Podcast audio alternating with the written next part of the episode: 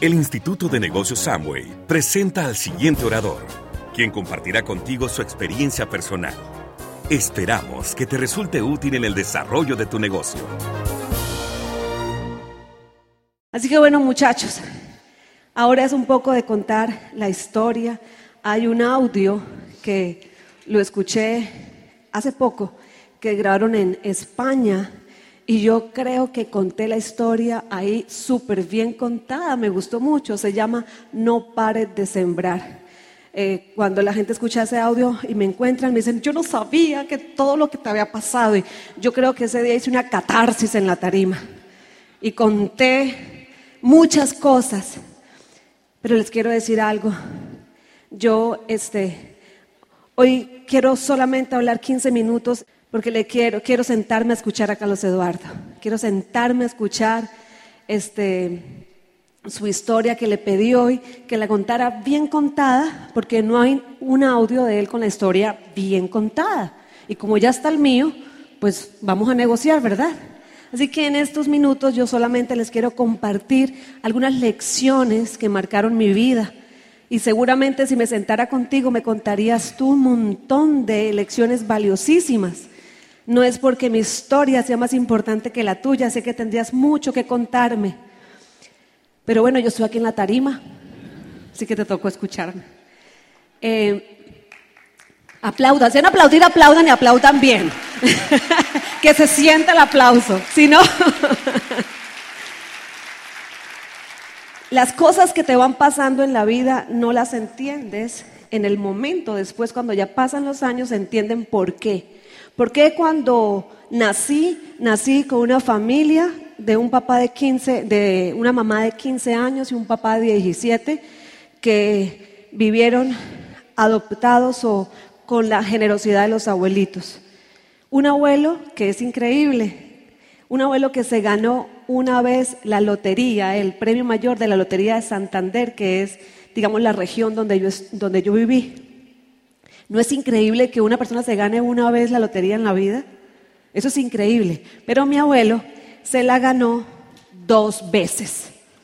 A los 25 años después se la volvió a ganar. ¿No es increíble? Ese era mi abuelo.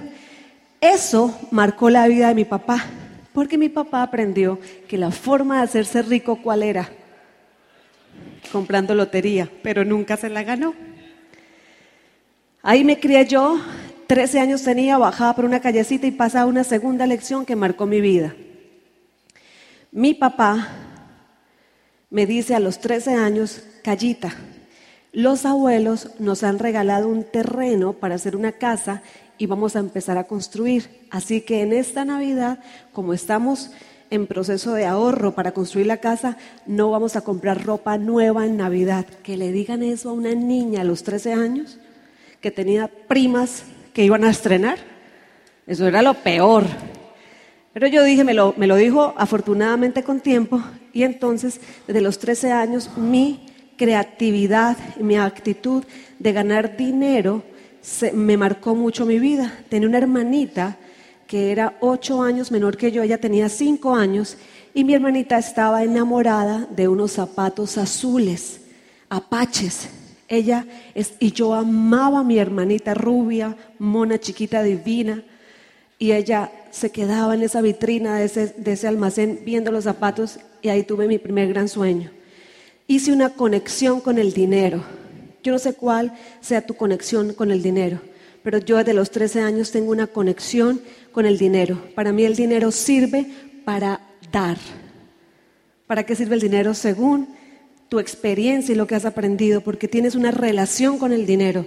Y de acuerdo a esa relación con el dinero, pues, pues va a estar en tu vida o no, dependiendo de cuál es la relación que tú tienes. Como tú pienses, lo que pasa es que tienes que entender por qué piensas como piensas o por qué sientes como sientes y entender. Hay un libro de Hart Ecker que se llama Los secretos de una mente millonaria y te hablan mucho acerca de la psicología del dinero. Yo te recomiendo que leas ese libro, pero te voy a dejar pensando acerca de eso. Te voy a dejar pensando acerca de eso con un ejercicio que vamos a hacer juntos. ¿Cuántos acá son de buenas en el amor, afortunados en el amor? Levanten la mano. Todos ustedes son de buenas en el amor. Muy bien. Los que no levantaron la mano tienen que preguntarse, ¿qué pasa? Porque si piensas que no eres de buenas en el amor, entonces, ¿qué eres? De malas en el amor. Y como piensas, así es tu vida. ¿Cuántos acá están vinculados con que el dinero es importante en su vida y que aceptan la prosperidad en su vida? Maravilloso, eso está buenísimo. Como piensa el ser humano, así es su vida. Ah, a los 15 años me gradué, a los 18 años tuve mi primer trabajo y les quiero contar esa historia para, para llevarlos al punto en que los quiero llevar. A los 17 años conseguí mi primer trabajo porque el dinero era importante para ayudar. Entonces si trabajaba podía ayudar a mi hermano a pagarle parte de su universidad. Y tuve mi primer gran trabajo en una compañía de, de, salsas y se llama La Constancia, como en mermelada. Es una compañía muy importante en mi país increíble porque el que era el gerente en esa época de esa compañía es el que es hoy gerente de Amo y Colombia. Increíble, ¿verdad? Yo tenía 17 años y este señor, que quiero muchísimo a, Miguel Francisco Arismendi, me pidió que hiciera un reporte de estadística de ventas a nivel nacional de, las nueve filiales por eh, producto. Y yo duré una semana haciendo este reporte, no dormí, no comí, no, increíble, entregada ese reporte. Llegué el lunes a, entregar el reporte, estaba la mesa directiva y cuando entro me regañó y me dijo feo porque había llegado cinco minutos tarde. Bajé indignada, me senté en mi silla y usted no quiere ver una santanderiana brava. O sea, en mi tierra dice que los santanderianos somos los bravos del país, ¿no? Y pues ese día sí estaba muy brava. Y entonces hice una carta de renuncia y dije, renuncio inmediata e irrevocablemente y me largué. Tengan ese dadito ahí como al lado. Nunca más tuve un empleo, nunca, nunca me gustó el tema del empleo. Unos años después, bueno, yo me casé a los 18 me divorcié a los 29 años, así que la vida me ha puesto a mí en diferentes orillas. Sé lo que es un divorcio, eso es de las cosas, yo creo que después de la muerte, un divorcio, para quien lo vivió y sabe lo que significa eso, no estaba en mis planes de vida, no era lo que yo quería, pero fue lo que tuve que vivir como experiencia de vida. Y pues eh, luego, varios años después, tres años después, me voy a vivir a Bogotá Hice todo el proceso de aprender, de crecer, de endurecer mi mente, pero ya llego. Eh, y yo me acuerdo que yo le pedí a Dios, yo decía, Dios mío, yo quiero un hombre, porque en este planeta tiene que haber un hombre que tenga los valores que son afines a mi filosofía de vida. Tú eres el padre de todos, así que tú lo vas a, ese Señor debe estar orando de rodillas por una mujer como yo. Los requisitos, Dios mío, son, primero, que le encanten los niños, porque tengo tres. Que le encante hacer el negocio, porque es mi pasión. Que sea una persona exitosa, porque no necesito que me den. Yo ya era diamante, pero tampoco necesito que me quiten que sea una persona valiente, que sea una persona con principios. Carlos Eduardo llega a mi vida, nos casamos y pues ha sido una historia maravillosa porque nos encontramos como dos diamantes y hemos crecido nuestros dos negocios y hemos hecho nuestro proyecto de vida. Un día estábamos en un avión. En ese avión, bueno, antes del avión, nos fuimos un fin de semana para una finca y nos encerramos tres días ya éramos diamantes ejecutivos, a pensar cómo íbamos al siguiente nivel en nuestra vida y cómo encontrar una nueva pasión en nuestra vida. Y leímos un libro que te lo recomiendo, ese fue nuestro, digamos, taller de trabajo ese fin de semana, que se llama ¿Y tú qué marca eres? de Neus Arques. Es un libro que te lleva a pensar en la visión, la misión, tu filosofía de vida. Y entonces Ahí encontramos hace cuatro años nuestra visión, que está muy alineada con la visión de la corporación de Amway. Y nuestra visión es que soñamos con un mundo donde la dependencia sea sustituida por la libertad personal. Nuestra misión, repito nuestra visión, soñamos con un mundo, pero no sabes cómo lo soñamos. Estamos apasionados con nuestro sueño. Soñamos con un mundo donde la dependencia sea sustituida por la libertad personal. Y nuestra misión es que creemos que a través de una educación empoderante las personas pueden desarrollar su máximo potencial y lograr ese objetivo. Así que estamos apasionados con esa idea. Pero ¿se acuerdan cuando les dije que me bajé y que hice la carta de renuncia? Entonces es porque a mí la dependencia no me gusta. Porque la dependencia muchas veces es financiera, otras veces es emocional o física, pero ningún tipo de dependencia nos permite vivir nuestro máximo potencial. Yo sé que muchas veces nos pasan cosas en la vida y hay alguien que nos dice cosas que no nos gusta. Yo conozco gente que le pasaron cosas que no fueron buenas, se sentaron a hacer la carta, indignados porque le tocaron lo último que le quieres tocar a un ser humano, que es su dignidad. Y empiezan a hacerla, pero luego llegan los pensamientos, ay, el colegio de los pelados, la hipoteca, las cuentas. dicen, no, pero tampoco fue que me regañó tan feo. Creo que estoy exagerando. Porque existe esa dependencia que ya atrapa tu mente y, no te permite realmente pues ser lo que tú quieres ser y soltar lo que tienes que soltar. Por eso, como a mí me dolió tanto la dependencia en tantas diferentes etapas de mi vida, yo sueño con un mundo donde la dependencia sea sustituida por la libertad personal. Es apasionante, porque cuando la dependencia es financiera, nos encontramos que a veces es cuestión de 500 dólares o 1000 dólares y ver cómo una familia o cómo una persona puede a través de este negocio encontrar ese vehículo que le permite desarrollar su máximo potencial, eso es algo increíble. Yo creo que eso es de las cosas que más nos apasionan y nos levantan cada día con este compromiso increíble, porque estamos tan compenetrados con la gente y tan, tan seguros que lo que estamos haciendo, que lo que estamos haciendo significa ¿Qué significa? Porque lo que hemos hecho en estos 18 años es una siembra de gente que nos quiere, que nos valora, que nos aprecia, que nos cuida, que nos protegen. Eso es increíble, pero yo no sabía que eso era Amway.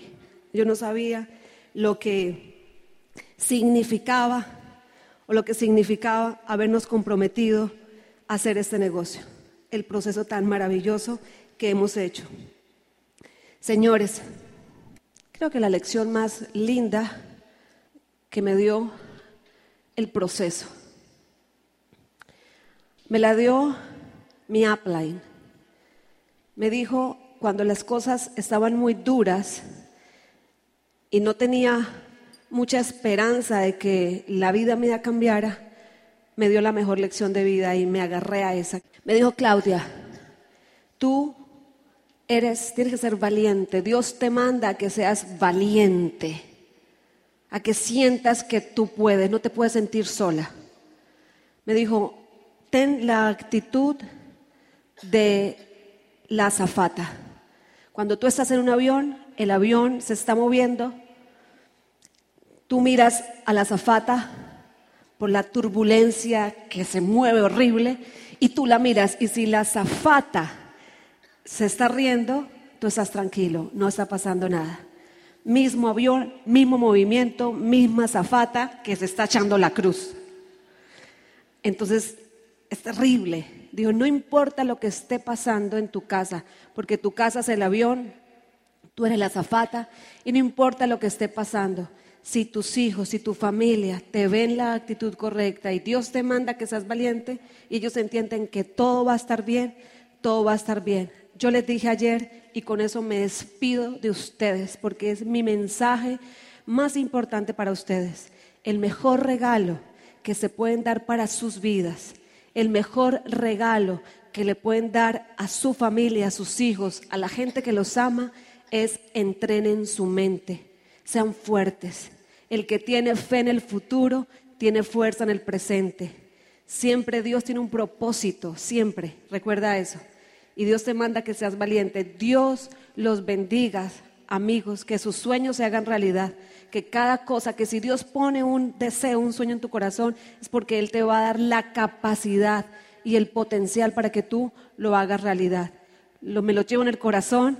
Muchas bendiciones y espero pronto volver.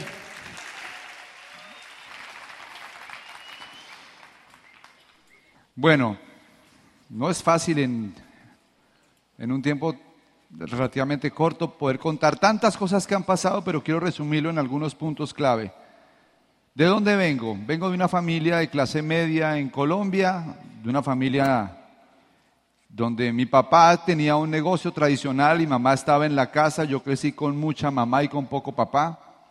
Porque mi mamá estaba en la casa y papá tenía un negocio tradicional. Crecí con la idea de la libre empresa, nunca había a mi papá teniendo un empleo, no sé lo que es ver a mi papá como empleado recibiendo un salario. Yo lo que sí veía era que él podía estar con nosotros en, cuando había un cumpleaños en la casa y podía de alguna manera pues compartir más tiempo. En el año 82 él toma la decisión de ir a escribir un libro y entonces compran los tiquetes y nos vamos a vivir a España. Vivimos durante un año en Barcelona, compramos un carro, pues compró él un carro en Madrid y después le dimos la vuelta a Europa en carro cuando estábamos todos, yo tenía 15 años, viví el Mundial del 82 en España y realmente fue una experiencia increíble porque eh, pues me di cuenta que esto, pues con los años me di cuenta que él no habría podido hacer esto si él no hubiera sido dueño de su propio negocio. Entonces yo crecí con la idea de que las utilidades son mejores que los salarios. Crecí con la idea de que ser dueño de su propio negocio tenía muchas ventajas respecto a ser empleado. No tengo nada en contra del empleo. El empleo es un buen sitio para comenzar, pero no es un buen sitio para terminar. Y entonces, eh, esa fue una lección muy importante cuando regresamos a Colombia, pues ya estaba en la época de definir qué quería hacer yo tenía dos opciones, o estudiaba música o estudiaba veterinaria. La música me encanta, me encanta el piano, me encanta la guitarra, soy amante de la música clásica. Entonces tenía el sueño de estudiar música, pero mi papá un día me dijo, pero usted de qué va a vivir de la música. Y entonces tuve que optar por estudiar veterinaria, que me gusta también mucho la carrera, pero realmente me desilusioné de la profesión cuando estaba en tercer semestre y tuve que empezar a sacrificar animales para poder estudiar. No me parecía sensato que yo estudiara veterinaria y me encantaron los animales y tuviera que sacrificar perritos para poder estudiarlos. Eso para mí fue un golpe muy duro emocionalmente, me desconecté de la carrera en ese momento y ya estoy más o menos en 17, 18 años empezándome a hacer la pregunta que normalmente si uno hace edad y es de qué voy a vivir. ¿Qué voy a hacer para ganar dinero? ¿Cómo puedo realmente construir un estilo de vida por lo menos similar al que tengo con mis papás para que cuando yo me vaya de acá por lo menos esté como, como estaba en la casa? Yo no sé si en México, pero en Colombia hay un guion que la mayoría de personas seguimos y el guion es el de comprar cosas con dinero prestado. Y empezar a endeudarse es algo muy común. A los 19, 20 años tuve mi primera tarjeta de crédito, una tarjeta de crédito que mi papá me dio dorada, una tarjeta amparada se llama en Colombia. Y pues yo ya tenía tarjeta de crédito para salir a bailar, salir a rumbear, decimos en Colombia. A los tres meses la tarjeta de crédito ya estaba completamente full, ya estaba yo endeudado. Además quería comprar un carro y entonces di un 10% de cuota inicial para comprar un carro a crédito. Lo empecé a pagar y en el segundo año mi tarjeta de crédito estaba bloqueada, entonces el seguro no se renovó y mi mamá estrelló el carro, perdí el carro, pérdida total del carro, allá no le pasó nada, pero fue pérdida total del carro, me quedé sin el carro, con la deuda del el carro más la tarjeta de crédito. Encima de eso, mi inteligencia financiera me decía que debería comprar ropa a crédito y compré vestidos con cheques posfechados. Yo tenía garantizada mi comida, un buen sitio para vivir, una buena universidad, tenía muchas cosas, pero yo mismo me había metido en un mundo ficticio de comprar cosas con plata que prestada y debía 30 millones de pesos y papá me dijo, usted se metió en el problema, usted lo resuelve. Wow. Me llamaban tres y cuatro abogados a cobrarme. Y yo ya no podía ni siquiera contestar el teléfono en la casa porque no quería que la gente, si me entienden, que yo contestara el teléfono y fuera para cobrarme. Entonces ya ni siquiera contestaba el teléfono y yo, yo era un peladito. Ni siquiera había terminado la carrera. Wow, y entonces aparece una persona muy especial que es una tía mía, una tía típica colombiana, yo no sé, imagino que en México es igual, la típica tía que vende oro, golf y pañoletas, corbatas, bufandas, galletas, que siempre tiene un catálogo diferente y que uno le compra por colaborarle, que siempre que llega a la casa ya saca el catálogo y uno le dice, sí tía, yo le compro esto por ayudarle a la tía. Esa misma tía comienza a invitarme a una reunión. Y comienza a invitarme a una reunión y comienza a invitarme a una reunión. Yo un día le dije a mi tía, está bien, voy a ir, no había celular, ella me llamaba, era a la casa. Y ya después de cuatro o cinco invitaciones, por fin le dije, está bien, voy a ir a la reunión. Pero fui por quitármela encima, es la verdad. Salí de clase de anatomía, salí para la, para la famosa reunión. Y cuando llegué, eh, la primera reunión de esta industria es un poco extraña para la mayoría de la gente porque hay un entusiasmo sospechoso, hay música con alto volumen, la gente aplaude mucho, la gente se saluda con mucha efusividad y para uno eso es raro. En Colombia hay un dicho que dice, de eso tan bueno no dan tanto. Como quieren decir, cualquier cosa que sea demasiado buena no debe ser cierta. Yo me senté al final del salón con los brazos cruzados, la mente cruzada, como diciendo yo si no me dejo convencer. Yo sí no voy a caer porque de eso tan bueno no dan tanto. Y ahí estuve, mente cruzada. Hasta que el tipo se subió a la tarima, de hecho me cayó mal desde el principio el tipo cuando se subió a la tarima porque empezó a hablar de dinero y de carros que él tenía y el ser humano no se conecta a través de los lujos sino a través de las miserias.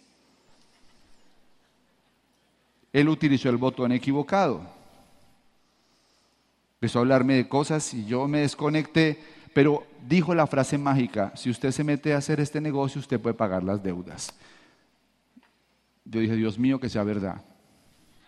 Dios mío, que sea legal, porque me voy a meter a hacer este negocio. Mi primer contacto con la industria, ni siquiera Amway, la industria. Empecé a hacer este negocio. Lo que me cambió la vida no fue el negocio, fue la información. 24 años de edad escuché por primera vez, la educación tradicional te va a dar para ganarte la vida, la autoeducación para ganarte una fortuna. De 8 de la mañana a 5 de la tarde vas a, conseguir dinero para sobrevivir, de 6 de la tarde en adelante vas a construir negocio para ser libre.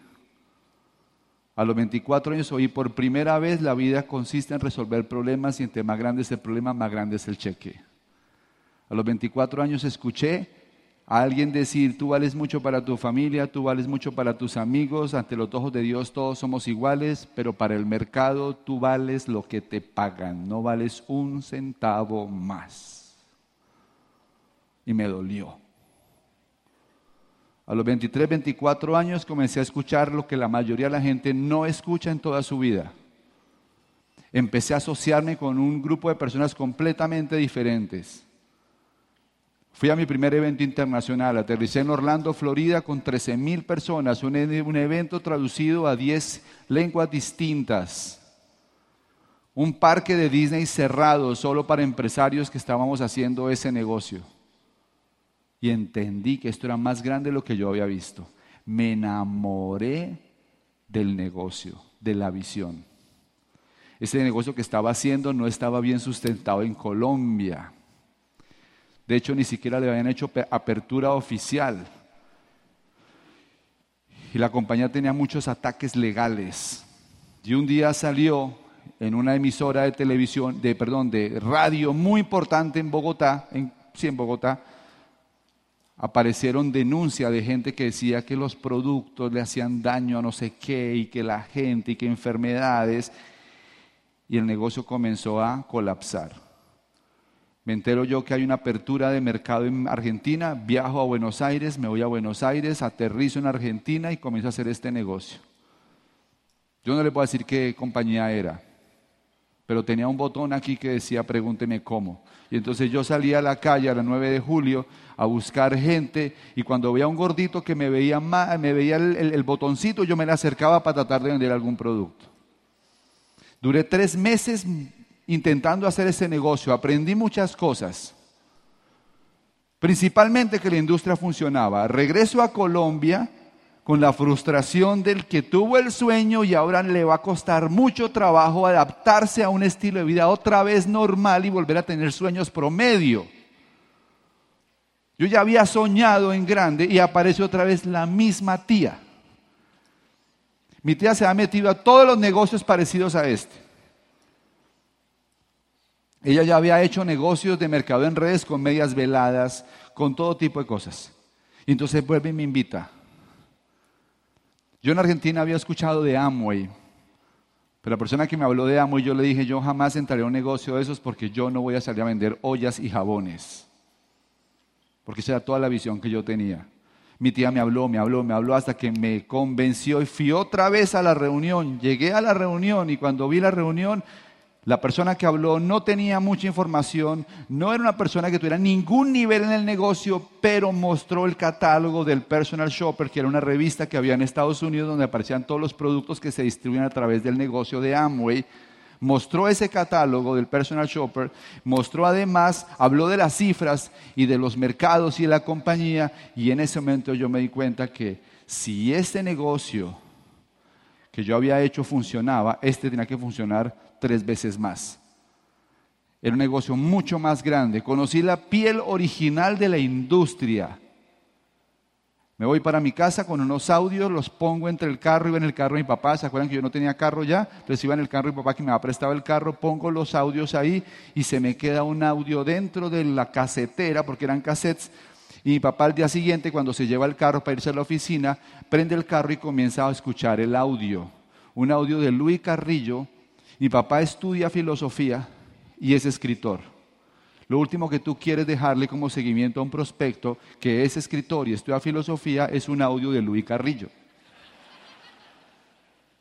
Y Luis Carrillo comienza a hablar del celdo que está persiguiendo el celdo y una, cosa así, maltratando el idioma, y en ese momento mi papá le declara la guerra al negocio. Declarada la guerra al negocio. Mi mamá había decidido entrar al negocio solamente por ayudarme porque ella me veía muy despistado, me veía lleno de deudas y yo no quería ni emplearme ni hacer nada así. Además, no estaba apasionado con la carrera. Yo era la gran preocupación de la casa. Porque finalmente mi otra hermana, Laura, es mucho más metida en el tema de su estudio y es mucho más aplicada para ese tipo de cosas. De hecho, ya tiene una maestría y ahorita va a empezar un doctorado. Y la otra, Natalia, también ya terminó maestría.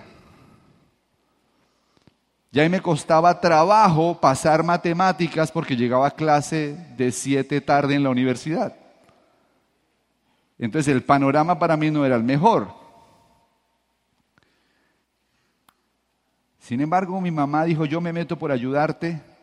Y papá empezó a hacer la guerra y mamá, el matrimonio se pone cada vez más tenso eso contribuye al, drama familiar y sumen a eso las deudas y la gente cobrando y yo yendo a los bancos a tratar de suavizar la cosa para que me pudieran prolongar el crédito y el negocio ni siquiera había comenzado en Colombia.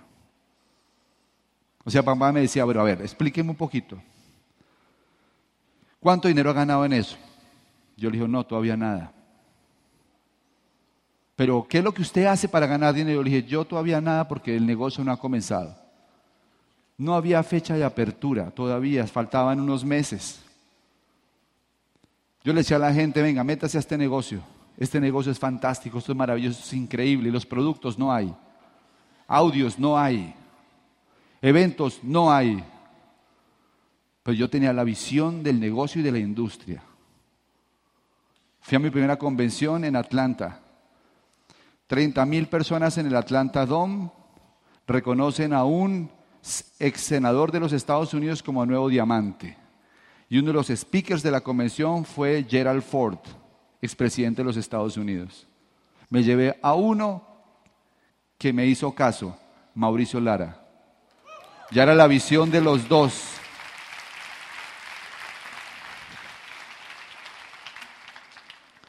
Llego a Colombia y como la visión se expandió y la creencia aumentó, comencé a atraer más gente.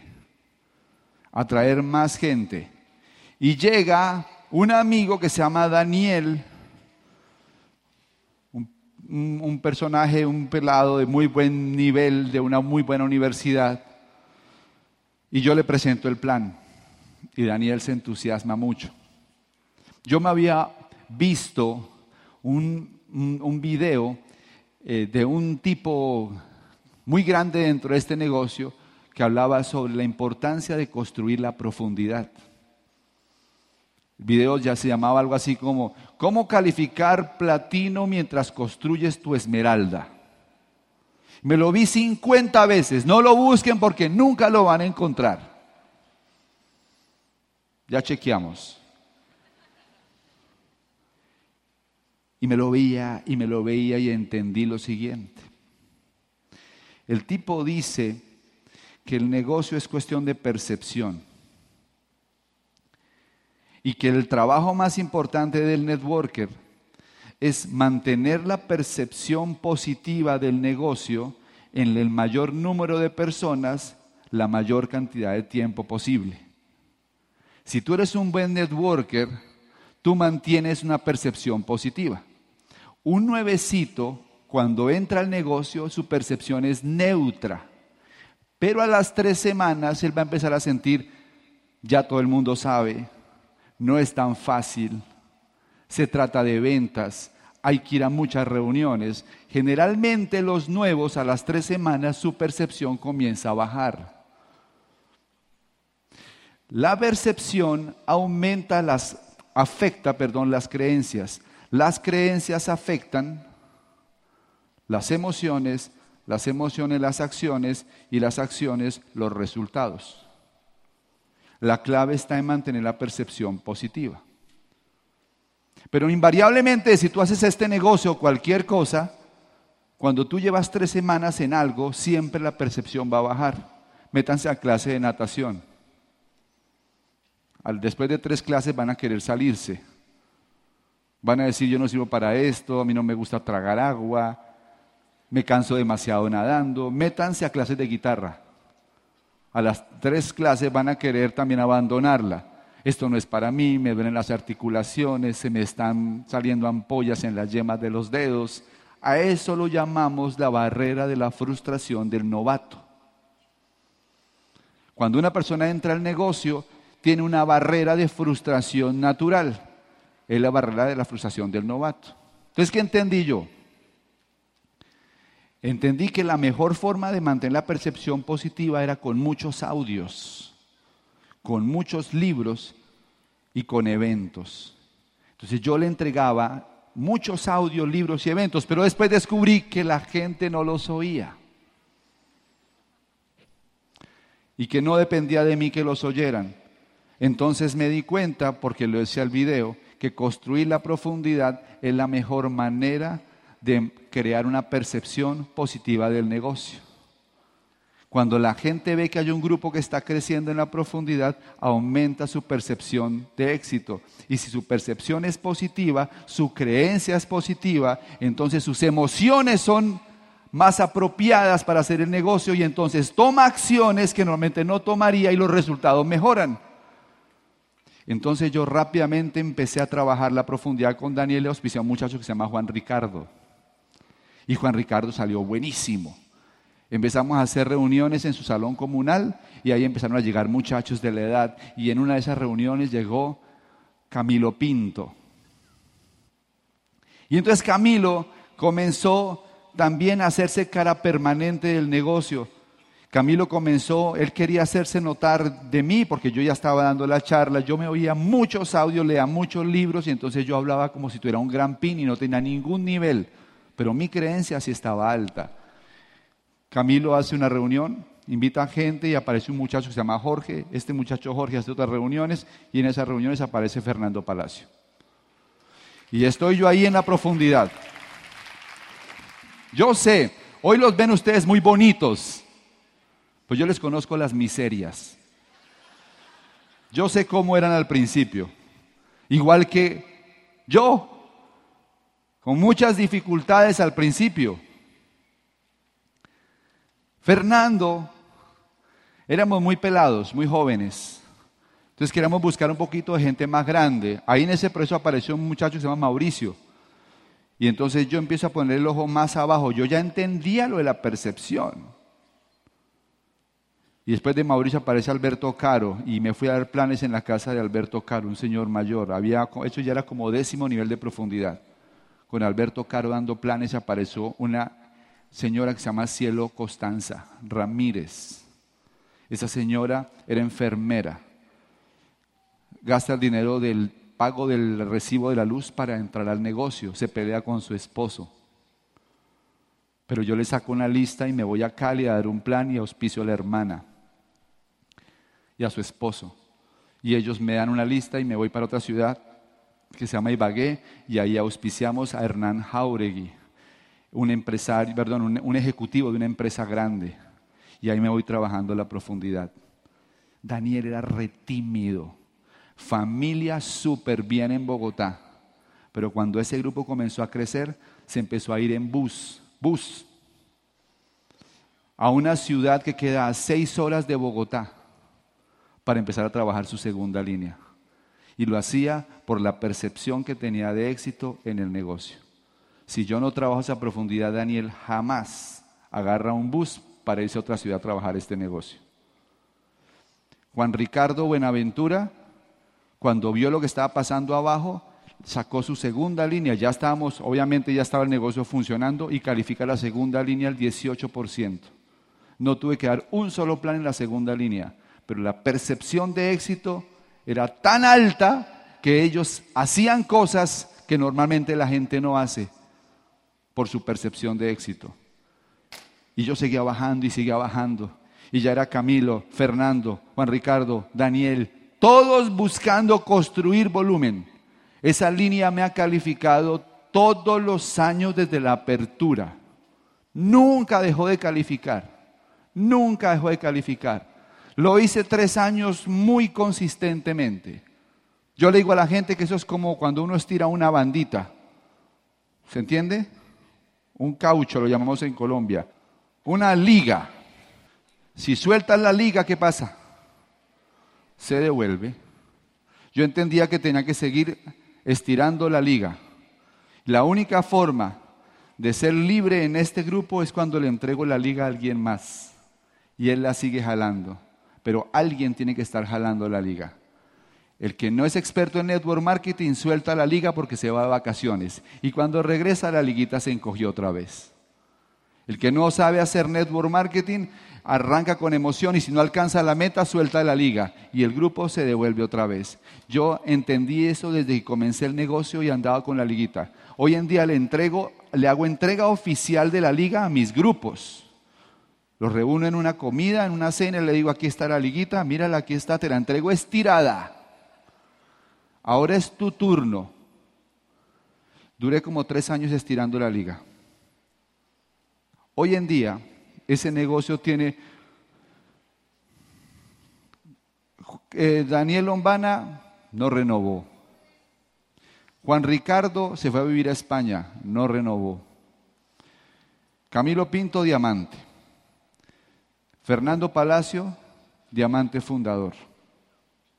Debajo, la enfermera Esmeralda. Debajo, el señor Divagué, Esmeralda fundador. Él auspició a, uno, a una pareja que se llama Wilson y Zulma, diamantes. Y debajo hay otro Esmeralda fundador. Y este año salen tres diamantes más en esa profundidad. Entonces, ¿es porque nosotros hicimos algo especial? No. Es porque desde que yo era chiquito en el negocio entendí principios. Yo hago bonsai. Y no es porque me encanten las maticas, es porque adoro la filosofía zen.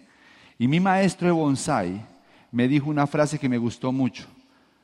Me dijo, yo llevo 20 años haciendo bonsai, me dice el maestro pero solo cuando entendí la esencia aprendí a hacer buen bonsai. Tú puedes llevar en este negocio 10 años, pero solo cuando entiendas la esencia vas a aprender a hacer buenas redes de mercadeo. Después me dijo mi maestro bonsai, no todo árbol en matera es bonsai. No todas las redes son redes estructuradas a largo plazo. Y es normal que a todos nos pase que tengamos que seguir estructurando. Pero una buena filosofía de crecimiento permite que ustedes construyan negocios a largo plazo. ¿Están conmigo hasta ahí?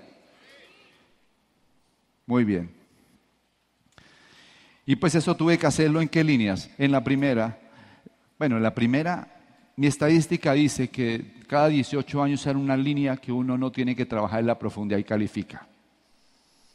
Cada 18 años. Me ha salido una en 18 años, que fue Mauricio Lara. Bueno, no es Mauricio Lara, es Nubia Camacho. ¿De acuerdo? ¿Cuántos frontales he firmado yo? Máximo 20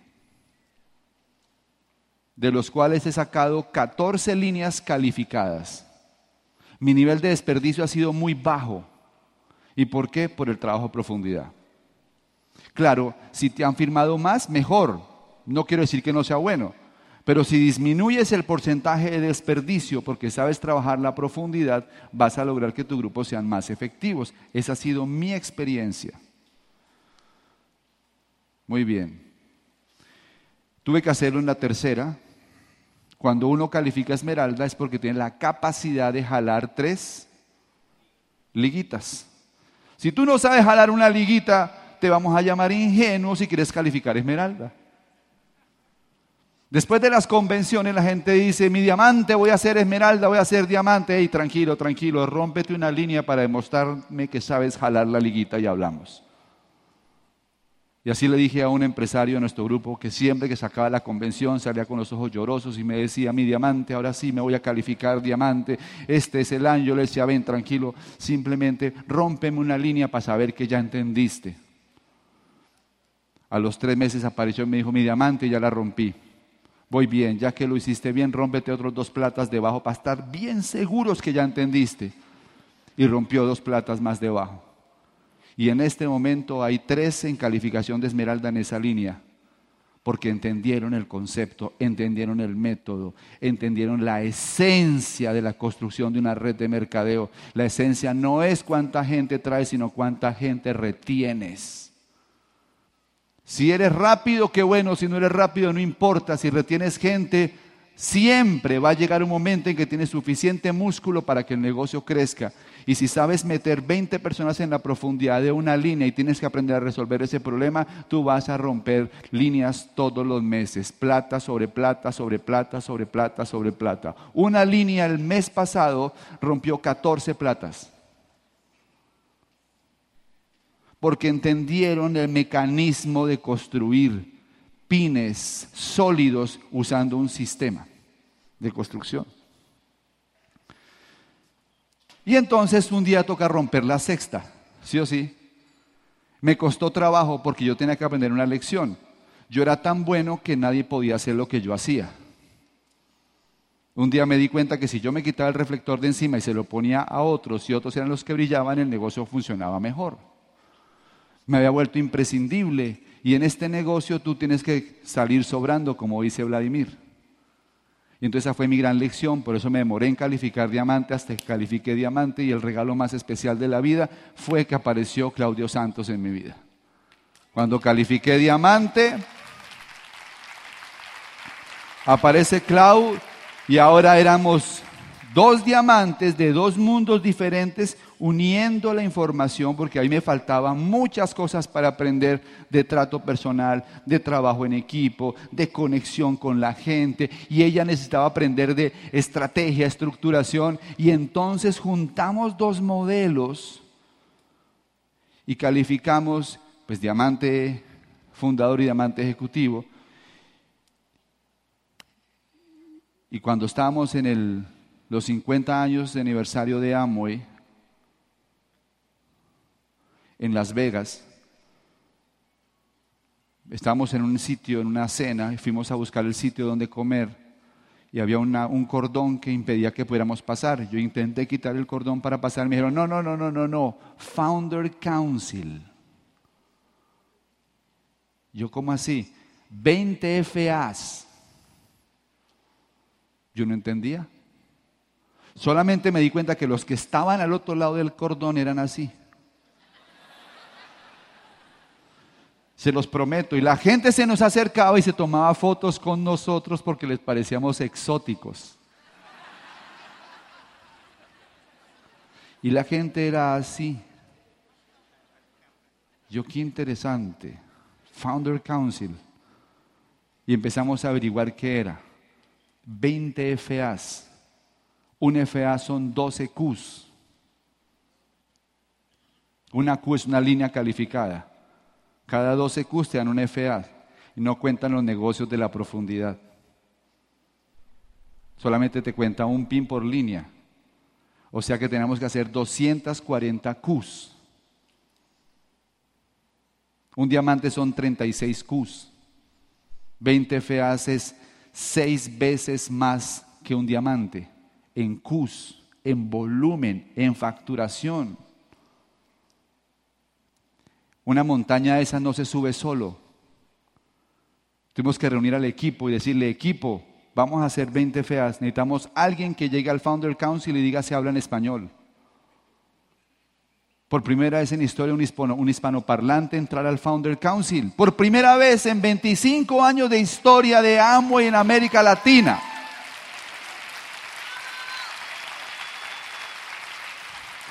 Y han pasado latinoamericanos brillantes haciendo el negocio. Gente mejor que nosotros han pasado por el negocio, pero nunca tuvieron la visión. Y no le medimos. Y lo empezamos a hacer. Y con el equipo de diamantes y esmeraldas de nuestra organización hicimos los 20 feas. Nos reconocieron hace un mes en Bogotá. En una la convención de la zona centro donde estaba nuestro negocio concentrado. Ocho mil personas en esa convención libre empresa. Una bandera de 20 metros que decía 20 FAA se habla en español. Blanca. Letras negras grandes. Y la iban portando tres diamantes, cuatro esmeraldas y cinco cudoses. Que iban desfilando, entrando por la mitad del escenario con la bandera. Era el éxito de un equipo. Mi tiempo se acaba. Y yo quiero, y yo quiero, pues para cerrar un poco, pues ustedes dirán, ¿y la maleta? Déjenme contarles por qué trajimos esta maleta. Mucha gente se pregunta, ¿y cuál es la gran recompensa del negocio? ¿Dinero? Sí, hay muy buen dinero. Hay muy buen dinero. Para un latinoamericano promedio hay más de lo que tú nunca te imaginaste. Y ese es solamente el comienzo del negocio. Pero eso no es lo más valioso. Un hombre muere y cuando muere se encuentra con Dios. Dios estaba con una maleta. El Señor lo mira, extrañaba estar ahí y Dios le dice, es que ya era el momento. Ya era el momento, dice el hombre, dice, sí, ya era el momento de que nos encontráramos. El hombre se queda mirando la maleta y le dice, ¿y qué llevas en la maleta? Y Dios le responde, tus pertenencias. ¿Mis pertenencias? Sí. ¿Acaso tienes ahí mis lujos, mis relojes, mis cadenas, mis carros, mis trajes. Dicen, no, esos nunca fueron tuyos. Esos fueron de la tierra. Entonces tienes ahí acaso la gente que quise, mi esposa, mis amigos. Dicen, no, esos tampoco eran tuyos. Esos eran del corazón. Entonces está ahí mi madre, mi padre, mis hijos. No, esos tampoco eran tuyos. Esos eran del tiempo. Entonces tienes ahí acaso mi cuerpo, dice, no, ese tampoco era tuyo, ese era del polvo. Entonces está ahí mi alma, dice, no, esa es mía. Entonces, ¿qué tienes ahí? Dice el hombre. Entonces se acerca, abre la maleta y la maleta está vacía. Y le dice, lo único que te perteneció fueron los momentos que viviste. Y por lo visto no viviste muchos. Cuando escuché esa historia pensé en lo siguiente, deberíamos cambiar el significado de la palabra riqueza y entender que ser más rico no es tener más cosas, sino vivir mejores momentos. Y que entre más momentos vivas, más riqueza vas a tener. Que entre más momentos cultives, más cosas vas a tener en tu maleta que vas a recordar para siempre. Muchas gracias. México, los queremos. Hasta pronto. El Instituto de Negocios Amway agradece tu atención. Esperamos que esta presentación te ayude a lograr el éxito que soñaste.